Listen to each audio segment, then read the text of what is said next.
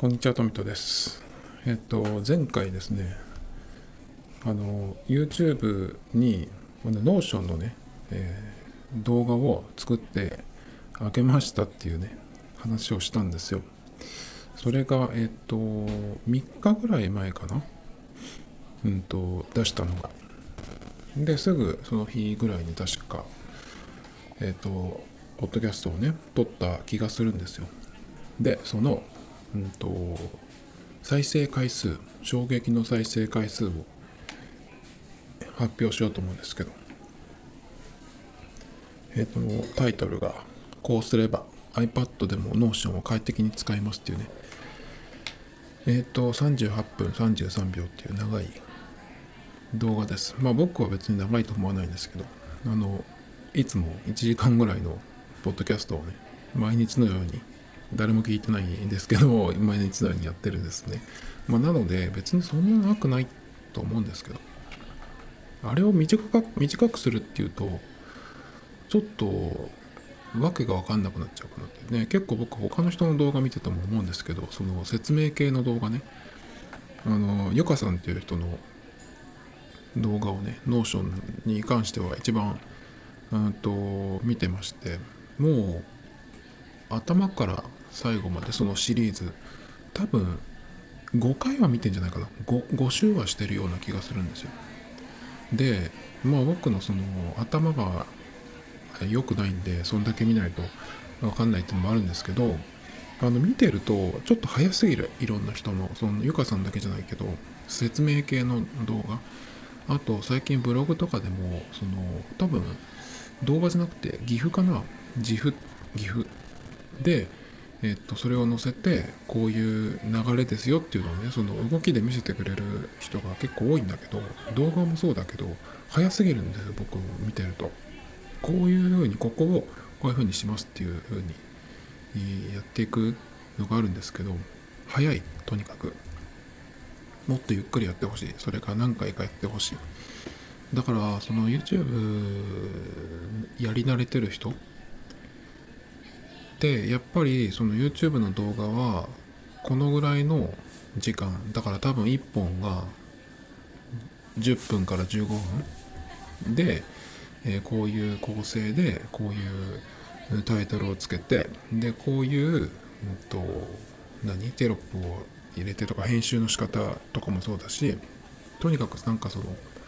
こういうこういう風にすべきだっていうのがなんか誰かしらが、うん、お作法じゃないけど YouTube 道じゃないけどね。なんかそういうのを作ってそれを真に受けた人たちがさいっぱい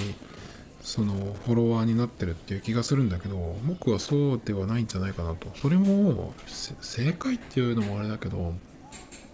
それも一つだと思うけど必ずしもそうじゃないんじゃないかと思っていてそれっていうのは、うん、とこの動画はこういう目的で作ってこういう人に見てほしいみたいなのを最初にこうなんていうのかな。入れとく。そうすると,、うん、とそうじゃない人が、えっとまあ、そこでやめてもらってもいいけどそういうのをね求めてるっていう人にとってはさ、うん、と10分とか15分でしかもこういうよくあるフォーマットででパパパッとやられてはい説明しましたよみたいな感じになるよりかは、うん、役に立つんじゃないかなと思うんですよね。だからその、うん、10分とか15分にするべきっていう人のにとっては僕のその38分のその動画を見せたらこことここをカットするとか、うん、そういうふうに言うと思うんですけどだけどその長さって必要じゃないかなというのもあったりするんでね。何言ってるかちょっと分かんなくなってきちゃったんですけど。まあとにかくその3日経った今、えー3日と9時間経った今ですね。えっ、と再生回数が9回。すごいですね。そして平均視聴時間が5分5秒、えー38分の動画に対して5分5秒。総再生時間。これがよくわかんないんだけど総再生時間が0.8ってなってるんだけどこれかっこ時間だからえっ、と0.8時間ってどういうこと？時間をん？これ0.8に直すのはどうやってやるかいいか分かんないんですけど。授業についていける頭の人ちょっと計算してほしいんですけど。っていうことでまあ見られてないんですよ要するに。これでも一応僕いつものポッドキャストに比べたらちゃんとそのうんハッシュタグをつけてねあの一応ツイッターに流したというかまあそれだけなんですけど。まあだから普通に考えてうんこれを目にする人がどれくらいいるかって考えたらまずそこがその可能性がかなり、えー、低い。ノーションのハッシュタグを追ってる人がどのくらいいるかっていうとそんなにいないんじゃないか。でこれがその例えばうんそのハッシュタグを見た時に流れてきて見ようと思うかどうか。まずそこなんですけどまずノーション使ってる人ってほとんどが、まあ、僕が見た見た限りは100%に近かったんですけど、えっと、みんなやっぱり PC で使ってるですね。だから iPad で使うっていうことに対してこのタイトルを見たとしてもそんなに興味を惹かれないかなってまあそれは分かってるんですけどそれにしても少ないなっていうね衝撃ですよね。9回。ね。っていう感じでえっ、とかなりえっ、とまあ予想はしていたけど辛いねっていうかね。あの必要とされてない感がすごく分かりましたね。ポッドキャストもそうだけどもう大体こんな感じですけどポッドキャストより少ないんじゃない？ポッドキャストは何もだって。あの宣伝というかしてないですよ。しろよって感じですけど。一回でもちゃんと、うん、そのアップした時にツイッターに流してたんですけど。でもそもそもツイッターってえっとフォローしてる人がゼロだったらツイートしても誰も見ないじゃないですか。なので意味はないんですよね。僕のそのツイッターのこのトミトのアカウントはえっとフォロワーがえー、こっちの方が衝撃じゃない？21人。21フォローが240もともと僕このアカウントは英語の勉強用にしようと思って。だからフォロワーは別にうんといらないっていうのはあれですけど。まあそんなに求めてないっていうかね。だからそのタイムラインを全部英語にしてそれを読めるようにしようというか。あとはその日本語でやってるアカウントで英語勉強系のアカウントとかでやってたんですけど。まあ全然見ないんでそれをまあトミとタイムズのそのアカウントにしちゃったんですねそのまんま。じゃあ21人のフォロワーは誰かっていうとえっ、とよくわからない人がいます。鍵垢の人があと日向坂まとめ速報とかね。あと、えー、相互支援フォローとかってもうこの超うさんくさいやつ。あとなんでかわかんないけど多分これフォローを返してくれたんだな。僕がそのえっと英語勉強用のアカウントにした時に今一応240人かなフォローしてるのが。なんどうやってフォローししたのかちょっと忘れちゃったんだけどまあでも大体無作為。だから相手もなんだこいつってな誰で誰だお前フォローしたけどっていう感じでね。まあ誰でもそのフォローを返すっていう人もたまにいるんでそういう人が返してくれたのがえっとその21人。っていう感じなんでここにそのポッドキャストのことを、うん、ツイートしてもアップしましたっていうのね。意味がないんですよ。だけどこの間毎日ノーションっていうそのゆかさんがやってる、うん、やつのハッシュタグねそれをつけてなんかノーションのこと、まあ、分かんないことがあった時にちょっとそのやったんですね。ツイートしたらたまたまその時はすごいなんか親切な人がこうやってやればいいんじゃないみたいなのをその教えてくれてでそれをやったらねすごくこう、えー、便利に使えるようになってくまモンのアカウントの人なんですけど。っていう感じでこの毎日 Notion のタグはもしかしたら、えー、見てもらえるのかなっていう甘い期待があったんですけど。にもかかわらず。まあでも見てくれたかもしれない。もしかしたら。その1人か2人か分かんないですけど。まあでもそんなもんかっていう感じでね。9再生えー、5分5秒ですね。5, 5分5秒？これもしかしてえっ、ー、とあでも平均ん？総再生時間はあるか。まあいいや別にね。9回というね2桁にもいかなかったっていう。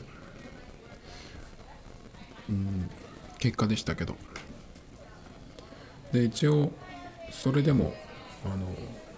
もう一個やってみようかなと思ってるっていうね話をこの間前回したんですよ。もう一個その動画を作ってみようかっていう。それはあのウェブクリップがすごくいいなと思って、まあ、iPad でやるっていう前提でちょっとやってみようかなと思って今ちょっとその準備をしているとこなんですけどそれはさすがにでももっと短くなりそうですけど普段このポッドキャストが1時間近く一人で、うん、内容のない話をずっとしてるんですけどそれがそのぐらいのボリュームで喋ってるんで10分とか15分とかの動画にするっていうとなんかあっという間に終わっちゃうんでなんかそれはそれでこう短すぎて不安じゃないけどなんか中身ちゃんと入ってんのかなって中身ない話をしてるのにあれですけど。まあだからちょっとずつこんな感じでやろうかなみたいなね。のを、うん、まあ準備してるっていうかそんな感じなんですよね。9回か。ポッドキャストでね再生回数もかなりでかなりなもんですけど。でそのウェブクリップがやっぱりすごくいいっていう話をこの間ちらっとしたんですよね。まあ、なので今日はそんなにその中に今入れてる？ネタを消化するっていう回にしようかなっていう感じなんですけどこの間でもちょっと話が変わるんですけどこの話したっけかな？僕夜の先週から始めてるんですけど夜の9時になったらうんとその画面を見て何かやるっていう例えば Twitter を見るとか Web の検索をするとか YouTube を見るとかそういう何て言うのかな？そういうことをやめる。何かしらそのどうしても返信しなきゃいけないとか何かちょっとこれだけ入力しないととかっていうのがあればやるしあとこのポッドキャストに関するものも、ま、9時過ぎても OK にしてるんですけど何て言うのかなそのコンテンツを消費する。あでもえっ、ー、とプライムビデオを見るのは OK にしてますね。あとは、えーと、音楽を聴くとかポッドキャストの再生をするとかっていうための操作は OK だけどその YouTube だったりそれから SNS とかあとは何？検索するとかね。あでもこの話したねこの間。それを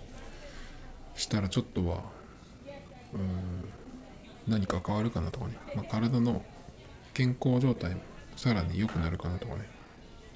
っていうののためにやってるんですけど。しましたねこの話はね。じゃあいいとして。じゃあそのえー、なんだっけ。えー、ウェブクリップにストックしてあるネタですね。それを消化していこうかなと思うんですけど今28個カウンあのネタがあって。 Notion に入れるとこのデータベースになるのでいくつあるとかっていうのがパッと出るのがねいいんですよね。何からえっ、ー、とやっていこうかな。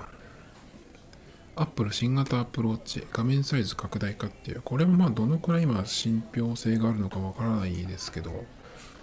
おそらくでも9月とか。あでもあれか iPhone は iPhone だけの説あの何？発表ですよね多分。だから早ければ9月のうん上旬とかに発表があるかもしれないんですけどそこで Apple Watch も来るのかな？でもでも iPhone と Apple Watch って、まあ、セットだから一緒に来るかもしれないですけどまだちょっと早いですよね。8月とかに入ってくるとかなりそのもう確定かなっていうようなね、えー噂が出てくると思うんですけどまだちょっと早いような気がするんですけどもうこれによるとうんとアスキーの記事ですけど、うん、次のシリーズ7は、えープロセッサが高速になり AirTag と同じ UWB 機能が搭載され画面も大きくなると言って結構僕これは大きいアップデートなんじゃないかなっていう。うんとシリーズ3から4になった時に匹敵するぐらい割と大きめじゃない？変化は。4から55から6っていうのはその中身の機能はちょっと変わったけどまあそんなに買い替えるほどでもないかなっていう、まあ、変化だったので未だに4は使ってますけど。まあだから今回の7が、まあ、高速なプロセッサープロセッサーが高速になるっていうのもまあ何が出ても絶対、まあ、ほとんどの場合でねプロセッサーは速くなりますけど AirTag と同じ UWA 機能が搭載されっていうのはあれですね。だからどこにやったっけっていうのが iPhone で探しやすくなる？あれ？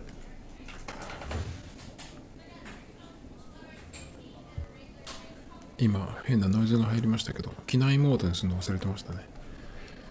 えっ、ー、とね何の話でしたっけ？うーんとああれね AirTag と同じってやつね。あれはだから iPhone で Apple Watch がどこにあるかって探せるようになるのかな？まあ大体ほとんどの人は家の中だと思うんで。これってでも電源切れた場合どうなんだろう？Apple Watch のね。それがちょっと気になる。まあそれはいいとして画面が大きくなる。だから、えっと本体のサイズは多分変わらないというかまあバンドもそのまんまいくと思うんでそんなにそこは変わらないと思うんですけど。あのベゼルがより薄くなるらしいです。それで画面がちょっと大きくなる。でさらに言うとディスプレイがフロントガラスに近づけて隙間を減らす。だから、まあ、ガラスを触ってるっていうよりかはもう本当にうんとその何？ディスプレイのグラフィック？それを直で触ってるぐらいの感じになる。iPhone とかもそういう風に進化してきたと思うんですけど iPad とかもね。そうなってくるらしいですね。あと,、えー、と体温センサーは噂があったんだけどこれは今年のモデルには入らないんじゃないかっていうね。え血糖値のセンサーもさらに数年後になるんじゃないかっていう。まあ僕はどちらもそれはうーん欲しいと思ってないのでどうでもいいんですけど。ディスプレイのところが変わるっていうのはちょっと、うん、あの変化としてはパッと見た感じ変わったって感じになるんじゃないかなと。思うんですけどね。だけどまあプローチどのくらい使うかなっていうところですね。どのくらいっていうのは今後ね。今4を使っててバッテリーの持ち具合も特に変わってる様子はないし、まあ、ランニングの時に使えればというのが一番の用途ですけど、まあ、今結構毎日してるんですよ。なんかうんとまあ普通に時計としてっていうのもある。ですけどあと Apple Pay でね QUICPay でえ支払いするっていう時にやっぱりマスクしてると楽なんで。うんとまあそれをしなくてもいいようにうんと Galaxy も使っているんですけど Galaxy の場合だとやっぱりえっ、と PayPay での支払いになっちゃうんでね。それかえっ、と Edy に入れといてそうするとうんとタッチで支払い何の認証もしなくて OK っていうね。それが抜群にあの便利なんですけど Edy の場合はやっぱりチャージしないといけないんでそれがめんどくさいですね。だから最近もう何ヶ月も Edy にチャージしてなくてその代わりにウォッチの Apple Pay の方で支払いしてるんですけど。まあでもこれもわかんないですよね。今のところ。ブルームバーグが伝えたと書いてありますけど。結果何にも変わらなかったっていう、うん、ことも十分考えられるんでね。なんかそんなにまだまだじゃないって気がしますけどね。そんなに変わらなかったっていうオチもあり得るなと思いますけど。それからウォッチ関係でちょっと別のうんところのやつなんですけど。ついに予約開始した充電不要のスマートバンドマザーブレスレットその特徴を解説ってことで。充電不要っていうのでちょっとこう気になったんですけど。これはですね、えリラクゼーションスタジオリラクを展開するメディロムは4月7日にアクティビティトラックカーのマザーブレスレットの先行予約を開始で、えっ、ー、と、クラウドファンディングでやってるっていうことで、配送は12月頃になるそうなんですけど、この充電不要っていうのはどういうことかっていうと、えっ、ー、と、装着してるだけで体温と気温の差によって常時充電される。なので、充電をこう、ユーザーがするっていうのは不要らしいんですけど、それどういう仕組みなんだろう？理解できないんだけど。あの体温と気温の差によって常時充電される。どういうことなんだろう？それは。そんなことができるんだって感じでね。ちょっとすごいですねそれはね。でこれは、えーと、このデバイス計測できるのは歩数睡眠体表温。心拍数消費カロリーの5つ。っていうことで。ま、この辺を、うん、取りたいっていう人で充電をしなくてもいいっていうね。のに魅力を感じる方はおすすめなのかなと思うんですけど。僕的にはあのやはりランニングの時に使うっていうのが最も今何て言うのかな必要なことなんで。まあだから音楽が聴けないっていうのとそれからまあナイキのアプリなりなんだりが使えないとちょっと無理かなっていう感じなんですけど。この充電不要っていうのはちょっとすごいですね。でもそんなにだからこれ自体は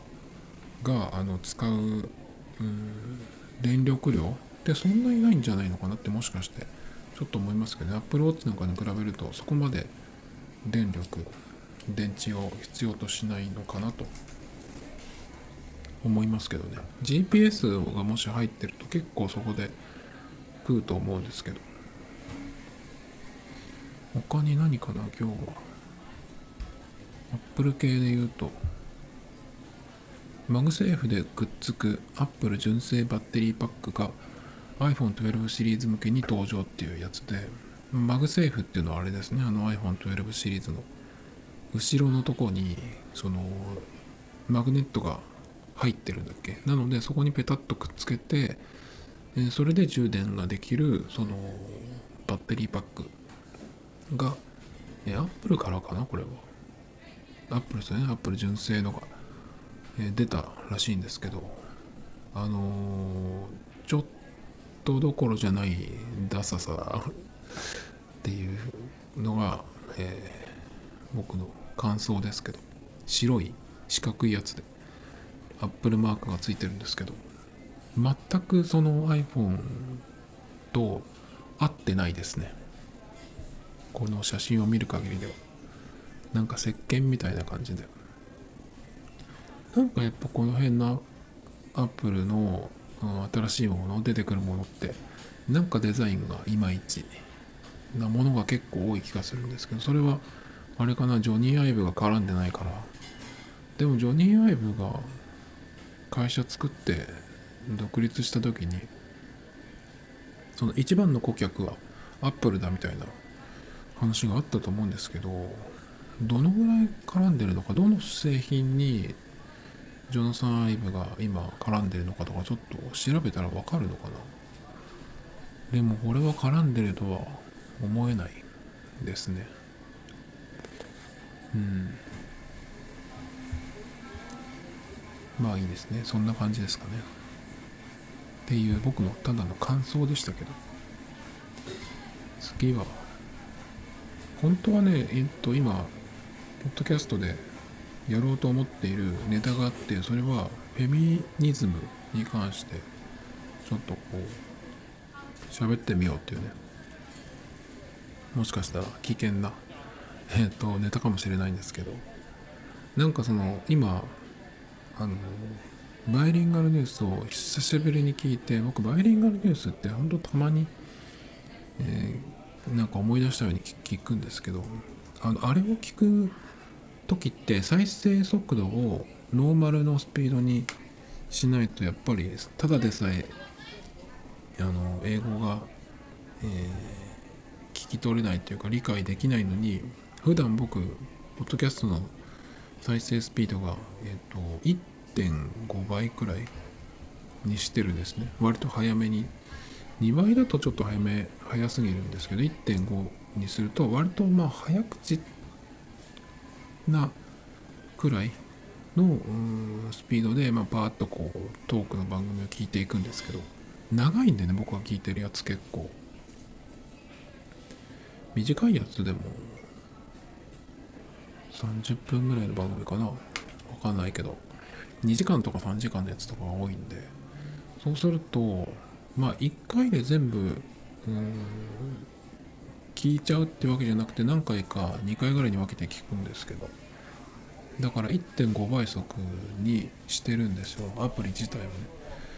だから、えーと、バイリンガルみたいなその英語のやつを聞きたいっていう時はその倍速だとダメだから普通の速度にするんですけどそれがアプリによってポッドキャストの再生アプリによってえっ、とデフォルトの再生速度っていうのを決めて、えっと、この番組はこの速度にするっていうその番組ごとの設定っていうのができるアプリもあるんですけど今僕えっと Galaxy の方でほとんど聞いてるので iPhone 用のアプリだとそれができるんですけど今 Galaxy のうんとポッドキャストアプリいろいろ試してこれがいいかなっていうのを見つけるまでに結構時間がかかるんですかかったんですけどでえっ、ー、とまあこれかなっていうやつを使ってるんですけどそれっていうのがその再生速度の設定を番組ごとにできないんでバイリンガルニュースを聞くためにもう一個別のアプリをインストールしてそっちで聞くっていうふうにし始めたんですよ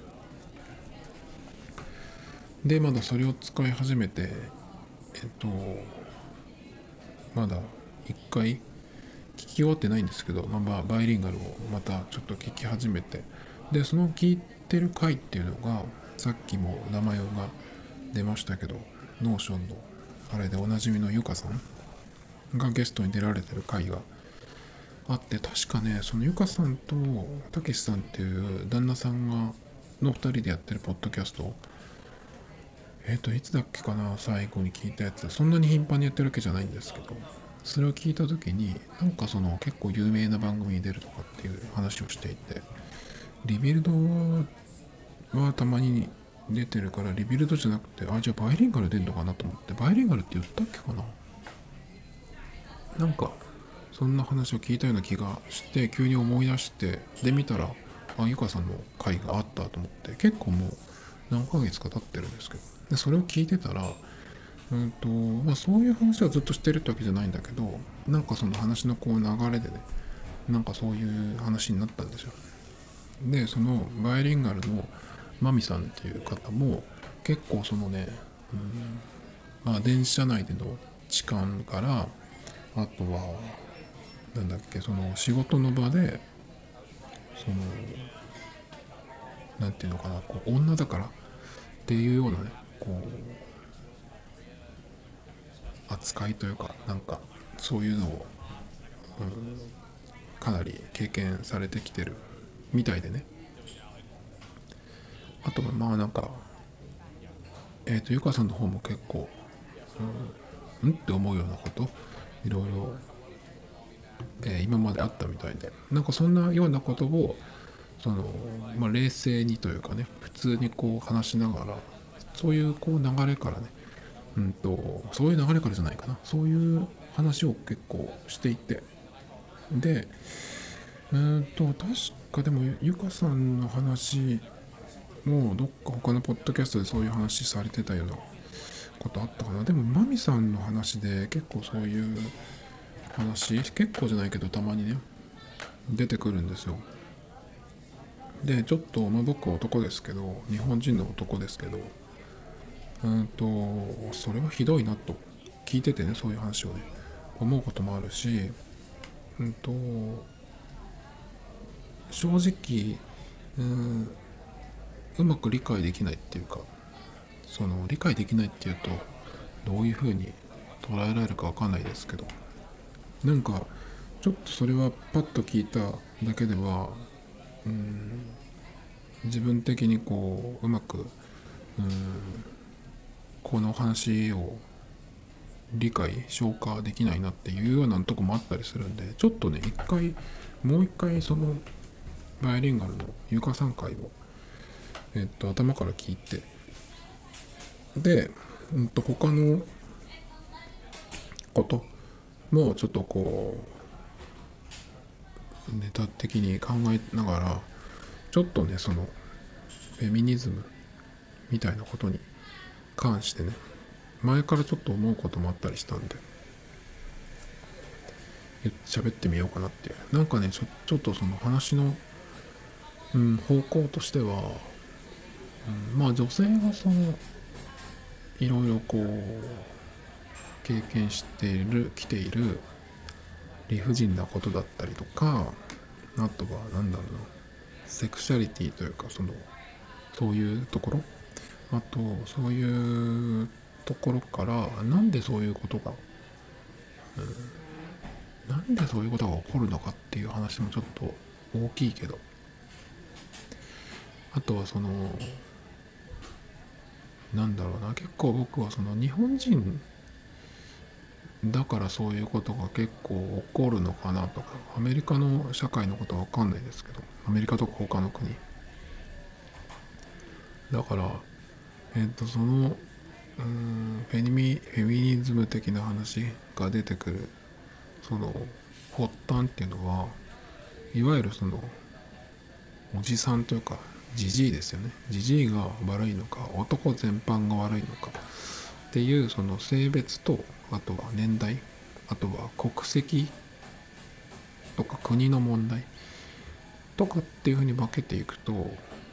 なんか僕的には日本人の男が悪いんじゃないかってかなりアメリカの人がどういう感じなのか分かんないけど。っていう風なところに、うん、着地しそうな感じなんですけどもうちょっとちゃんと考えて喋ろうかなと思ってまた1週間以内にもやろうかなと思いますけどね。そんなことを考えてますけど。あとは何だろうな今日ちょっとうん消化したいこと。これはちょっとやっとこうかな。えっ、ー、と FC バルセロナの選手サッカーですね。サッカーのバルセロナの選手が日本人スタッフの顔と言葉に侮辱的発言。SNS で暴露されて問題にってことで。これがですねうんと、まあ、僕この2人の選手を知ってるんですけどグリーズマンとデンベレっていうね2人のこの人たちはフランスの選手ですね。バルセロナの選手。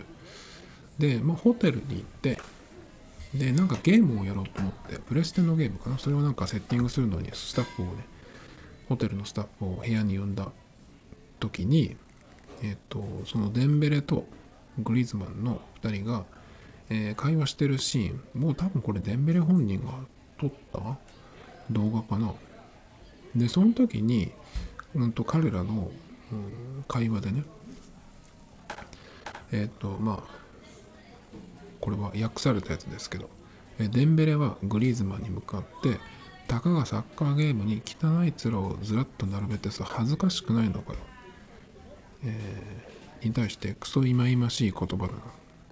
お前たちは進んでいるのかそれとも遅れているのかこの国でさと発言したと言ってまあ彼らのだけの会話なんですけどこれがなぜかなんかその流出したのかなんかわかんないですけどね。それが SNS で拡散されちゃってそれがこう差別発言だみたいなね風になっちゃってるんですけど。だからその呼んだスタッフが日本人みたいですね。でその日本人の容姿に関してバカにしたようなバカにしたとかまあそういうね発言がされてたっていうことでえっ、となんかね一悶着あったみたいで。でさらに言うとこのバルセロナの今シーズンなのかどのぐらいの契約か分かんないけどあの日本の楽天が今スポンサーになってるんですよね。バルセロナのユニフォームの一番その目立つ胸のとこに楽天のロゴがあってね。まあかなり僕的にはちょっとやめてほしいなっていうぐらい。ダサいなと思ってるんですけど。来シーズンのやつは楽天のロゴじゃなかったような気がするんですけどね。まあそういうのもあってちょっとなんか三木谷さんもんどういうことみたいなその声明をね曲げてましたけどまあそれはでもなんか社長として、うん、やんなきゃいけないのかなみたいな。感じかなと思ったんですけどでもなんかちょっとこれに関してはうんとちょっとかわいそうだなってかわいそうっていうとあれだけどここまで差別発言みたいにされちゃう？公の場で何か言ったわけじゃなくてこれがなんかそのプライベートのとこで言ってるのが流れちゃったっていうことなんですけどプライベートのところでさそういうの言ってるのって絶対にあると思うんだけどそれはなんかちょっとそこまで何ていうの？その貧困法制でいなきゃいけないのっていうかさ。絶対に絶対にって言っちゃうとあれだけどうん西洋人がさ東洋人のことも言うっていうのはそのそういう、うん、プライベートレベルでねあると思うんだよね絶対。僕日本人だけど日本人ダメなのってしょっちゅう言ってるし。なんかでもこれはちょっと。でしかもねなんかグリーズマンの方が結構こう悪い感じになってるんですよね。その流れを見ていると。言ってるのはデンベレなんだけど。でも別にこれは良くないですかっていうかと思っちゃうんだけどね。そんなに悪いかな。あとは。うーんと。これかな。PayPay の話なんですけど PayPay がえっ、ー、とそろそろその加盟店ね、え、お店側が手数料を支払うっていう時期になってきてる？この秋ぐらいからなってくるみたいなんですけど最初に始まった時っていうのは2年間だけかな？その手数料が無料っていうことでどんどんどんどん加盟店が広がっていったんですけどまあそれがそのそろそろ有料化になるっていうことでまだそのどういうふうにいつから始まる？とかっていうのその公式アナウンスみたいなのはまだ来てないそうなんですけどまあ、8月ぐらいにあるんじゃないかっていうふうにこの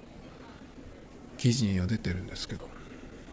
でその、まあ、タイトルが「悪夢の現金払い逆戻りか。PayPay 手数料手数料化は、えー、日本経済に致命的。政府が今なすべきことは」えー、岩田明夫マネーボイスっていう記事なんですけど。これはですねまあ PayPay がその、うん、まあ圧倒的に知名度加盟店が多いんですけど今今のところだからその加盟店はクレジットカードみたいにその手数料を払わなくていいんだけど今言ったみたいにそのそろそろねその秋で手数料無料が終わって、まあ、今年中にね、えー、手数料を払うっていうふうになるんですけどそれでまあどうなるかっていうようなね話を、されてる記事なんですけどなんとねこの記事書いてる人がね有料化によって生じる手数料を国が保証あるいは補助してはどうかっていうふうに言ってるんですけどだからその手数料を今無料だから多くの店舗が使ってる。んだけどそこを払うようにならなることで、え、現金しか使わないっていう風になっちゃうんじゃないかって言ってるんだけどでもそのために国が保証とか補助をするとかっていうのはおかしくないですかと思うんだけど。えっ、と10月から有料化みたいですけどね PayPay が。まあキャッシュレスのその何ていうの？キャッシュレスにしないっていうその理由の一番大きいのはやはり手数料がかかる。っていうことで結構まあクレジットカードなんかも何ていうのかな。導入今は使えるけど前はしてなかったっていうお店があったりとかね。まあそれでも結構この2年ぐらいで QR をやり始めるのと一緒にえっ、ー、となんだっけ他の QUICPay とかカードクレジットカードとかも使えるようになったっていう店がまあまあ多くて僕的には僕の体感では静岡市でもねかなりその PayPay とか QR だけじゃなくてキャッシュレス全般を入れてるっていうお店増えたなっていう気がするんですよね。まあだけどそんな中えっ、とその10月から PayPay が手数料有料になった時にね、えー、現金にだけ現金払いだけに戻るっていうお店がある結構増えてその何ていうの？キャッシュレスが遅れるんじゃないか。現金払いに戻るんじゃないかっていう記事なんですけどこれに関してはね僕が思ったのはうんとじゃあその PayPay が有料化になります。でじゃあ、えーと、現金払いだけにしますっていう。店はそれでいいと思うんですけど好きにすればいいっていうかね。でそれによってえっ、と売り上げがどう変わるか客数がどう変わるか。そそこじゃないっていう気がするんだよね。だからうんと手数料をどうしても払いたくないっていう店は、えー続けないと思うんですけど、うんと、手数料を払うことができないぐらい、うんと、売り上げがない店。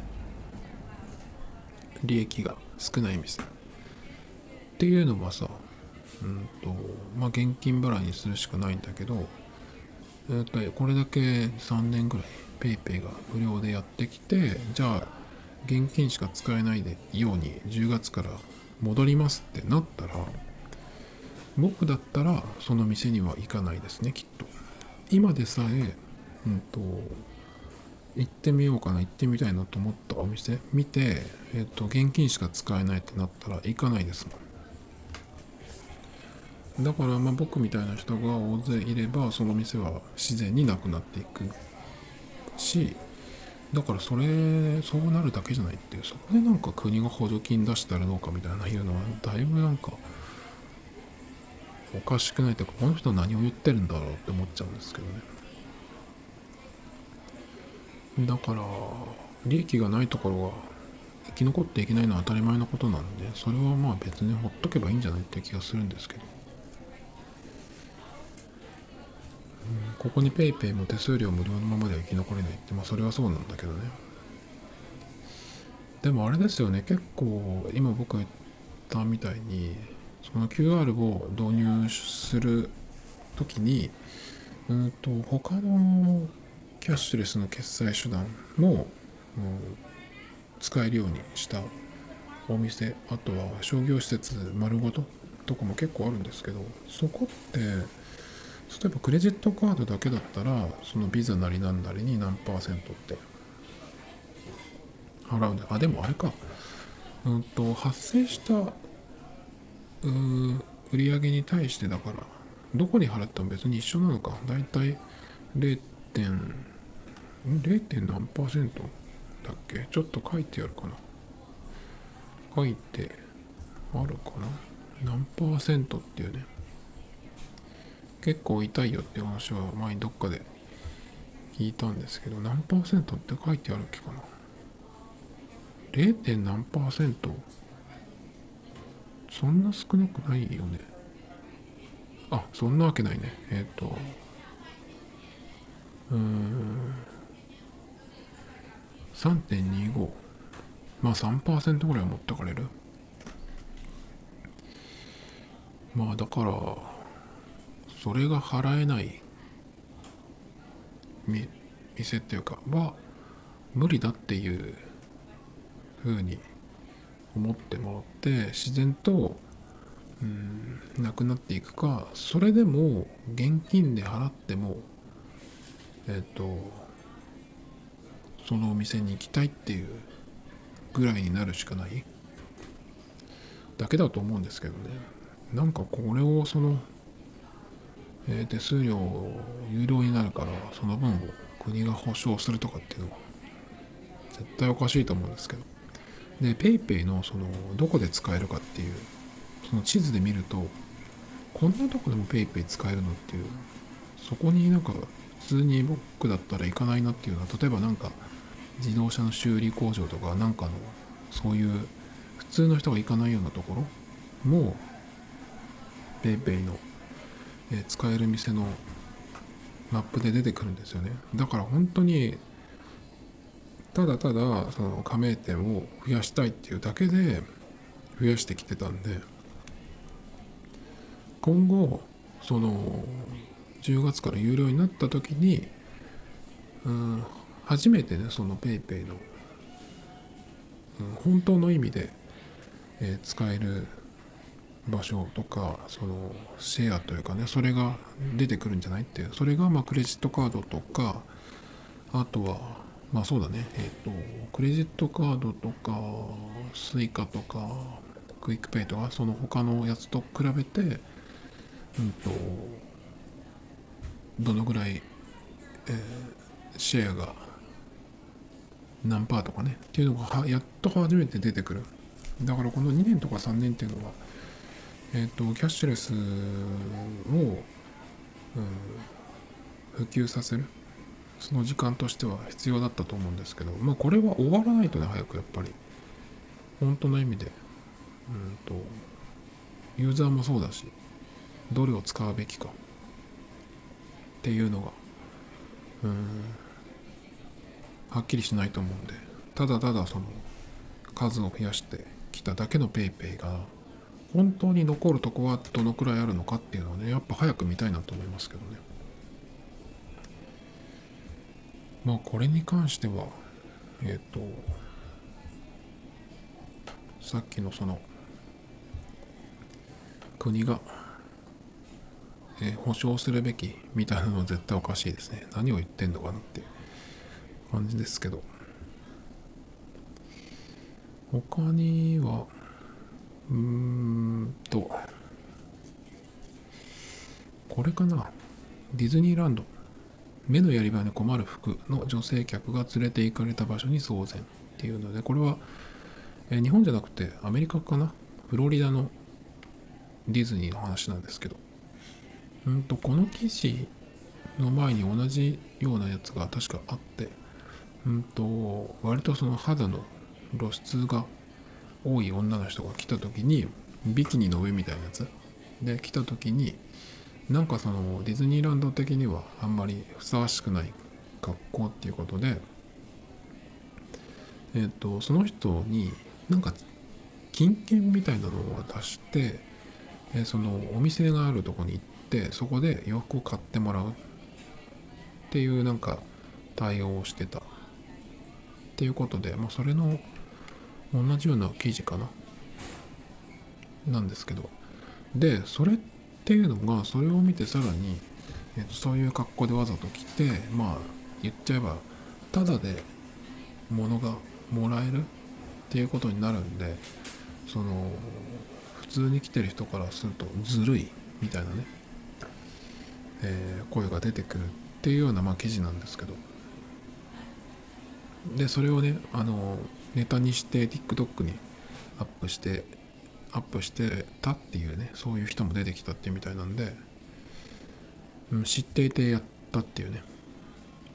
まあだけど結構なんかこの話聞いた時にディズニーってやっぱ子供も税来るからっていうのがあるのか分かんないけどえそれダメなのって僕は思ったんですけどね。なんかビキニみたいなので来てダメなのかなっていう。そんなに感じなの？って思うけど僕なんかうんフロリダのディズニーでそういう人がいてもなんか普通っていうような感覚でいたんだけど違うんだねきっとだから。僕が違うんでしょうけど。うんなんかそれがだからちょっとこう引っかかったっていうかえなんでそれダメなの？っていう感じがしたっていうのを喋ろうと思っただけなんですけど。なんでだろうね。これダメなのかねほんそんなになんかディズニーランドで硬いのって思っちゃったんですけど。あとは何かな。えー、っとこれかな、えー、これを最後にしようかなえー、氷川姉さんですね。氷川姉さん。えー、氷川きよし姉さんの話なんですけど。えー、氷川きよし、ヤンキー風ショット公開も嫌似合わない女子プロ選手みたいっていう記事なんですけど。まあ、氷川姉さん、たまに、なんでか知らないけど、あの、ど、どっかしらでその、ニュースを見るんですけど、1年に1回ぐらいね。えっ、ー、となんかそのインスタを更新して、えー、睨みを聞かせて喧嘩あったのかっていうショットを公開しつつ嫌似合わないというね、えー、自己セルフ乗りツッコミみたいなのもしてたらしいんですけど。うんとまあこれはあのなんていうのかな。タイトルでの出落ちって感じなんですけど写真を見るとそんなでもないですね。別に。うん。なんか黒っぽい、まあ、全身黒で、えー、肩が出ている格好で。うん。女子プロみたい。そうかな。わかんないですけど。まあ氷川姉さんのね名前を見たんでちょっとこう反応してしまったんですけど。そんなとこですかね今日はね。あのもう一個ぐらいいきますか。うーん。何かな。そんなにないんだけど。これか。ロッキンジャパンフェス中止。ということで。えっ、ー、と、ロッキンオンジャパンが、うんと、主催の、えー、フェスですね。それが、えっ、ー、と、中止という判断になったっていうことで、今のところこのぐらいの大きいので、やるって言ってたけど中止になっちゃったっていうのはあんまり見てないんですよね。だからこれに倣って他のところが中止になっちゃったらちょっと残念だねみたいなのもあったりするんですけど。まあなんでかっていうとうんといつだったんだろうこれやるとしたら。ちょっとわかんないんですが。えっ、ー、とねすごい長い文章でツイッターにえー、渋谷陽一さんっていうねその総合プロデューサーの方の文章が載ってますけど。まず流れ的にはまず、えっ、ー、と県はもうソールドアウトした日も出ていたんだけどそんな中中止になっちゃったっていうことで。え7月2日に茨城県医師会の代表の方がフェス主催者である茨城放送の本社に来たっていうことで。そこでフェスに対する要望書を茨城放送の代表に手渡しして手渡してその受け取ったところを写真に撮っていった。でその要望書には、えー、コロナコロナ禍において、えー、フェスの開催することに対する懸念危機感を持たれていると書かれていたっていうことで、えー、2つの要請がその主催者ロッキンってことかなに、出されたんですけどその要請は何かっていうと1つ目は今後の感染拡大状況に応じて開催の中止または延期を検討する。まあだからストレートに中止か延期してほしい。っていうことですね。そして2つ目は、え、仮に開催する場合であっても、さらなる入場制限措置を、えー、して、なおかつ観客の会場外での行動を含む感染防止対策。に万全を期す。だからやるんだったら、入場制限をまずして、さらに会場外での観客の行動を、うん、なんていうのかな、まあ、コントロールしてほしいというか、っていうね、かなり無茶な要望ですね。まあだから、え、2つ目ができなければ、1つ目のその延期なり中止をしてくれっていう、割とストレートな感じなんですけど、まずそれに対して、えっと、その、入場制限はもう無理だっていう、この段階でね、チケットも、えー、売り切れに近い感じで出ちゃってるし、でさらにえっ、とその会場外でのねその感染防止対策それは無理だって、判断らしいですけどまあそりゃそうだよね。っていうことで結局まあ中止するっていう判断になったらしいんですけどこれってでも無理やりやったらどうなるんだろうね。いつものあれじゃんね。お願いじゃんね日本政府がやってるのと同じ。でここにねもちょっと具体的にその中止することに、えー、なったわけだけどそうするとまあどういうものが無駄になっていくかっていうのが結構書かれていてあなるほどなってなあるんですけど、えー、そのフェスの準備っていうのはもうかなり進んでいるっていうことでそのややるっていうことでグッズの制作スタッフの確保宿泊の手配関連映像の制作、え、装飾物のデザイン制作っていうのに対しても億以上のお金が出てる。でさらに準備をしているっていうことで日に日に何千万の単位で増えていってえかなりのお金が、えー、無駄になる。っていうことでうんこの状況でそこまでのうん何？強い要請が来たっていうことに対してね結構うんこう具体的に書かれてますけど。まあねどうなるかっていうのは誰にも分かんないんですけどまずでもこれをやるってなぜ、うん、今年やるって決めたんだろうっていう。こういう風なのが来なければやるつもりだったってこと？なのかな？でも結構今っていろんなグループとかが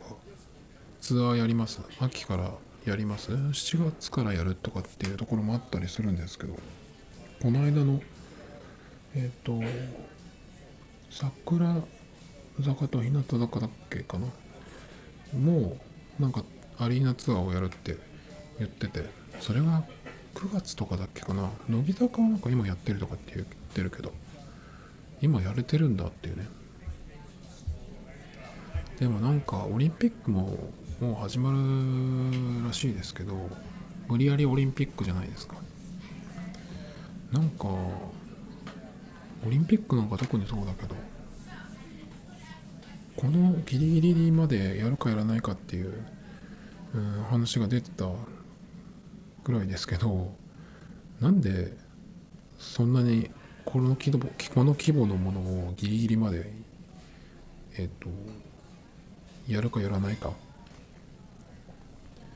ていう感じなのかなのすごい不思議なんですけどね。普通に考えたら別に急いでやらなくてもいいものだと思うんですけど去年の時点でもう、うん、東京はなし次の4年後できればねそこまで飛ばすっていう判断をすぐすればよかったのにまあお金の問題とかいろいろねで無理なんでしょうけどまあだから無理やりオリンピックですよね今回はね。でもそれより何より始まったらこの日本のこの夏の気候ででさらに台風とかももしかしたら来るかもしれないしなんかそういうことに対する、不満とか苦情みたいなのって出ないのかな？そっちの方がなんかあり得るような気がするんですけどその今の感染状況とかなんとかよりね。っていうのを思い出すのが2002年に日韓共催でワールドカップサッカーのワールドカップやったんですけどあの時に結構ヨーロッパのチームとかがもうなんかその暑さでかなりしんどそうだったんですよねだからえっ、ー、とその見見てた試合とかもあんまり面白くなかったんです正直まあそのワールドカップをやるタイミングって、うんと、ヨーロッパのそのシーズンが終わった後なんで結構選手はただでさえヘトヘトなんですよね。でそこにその代表チームっていう、うん、いつものクラブチームとは勝手が違うというかねそういう、うん、即席のチームでやるわけなんでまあそのサッカーの内容というか面白さというかその辺が落ちるのは当たり前なんだけど普通に考えて。でそれに加えてその日本の、えー、暑さ。があるので結構僕的にはあのその2002年のワールドカップって確かブラジルが優勝したんですけど割とヨーロッパの国に関してはあの日本のワールドカップは、うん、なんかこうカウントされてないっていうか、うん、なかったことにされてるんじゃないかなっていう気がなんとなくしてるんですよね。だからあれを覚えてたら日本で真夏にそのスポーツの大会冗談じゃないよって普通なるじゃないかなと思うんだけど10年ぐらい経って忘れられてるのか分かんないですけど。でさらに、今の方が熱いと思うんでなんかそういうことの方がね始まった後なんか問題というかなんかなりそうな気がするんですけど。Tomito Times Podcast. This program was broadcasted you. Anchor FM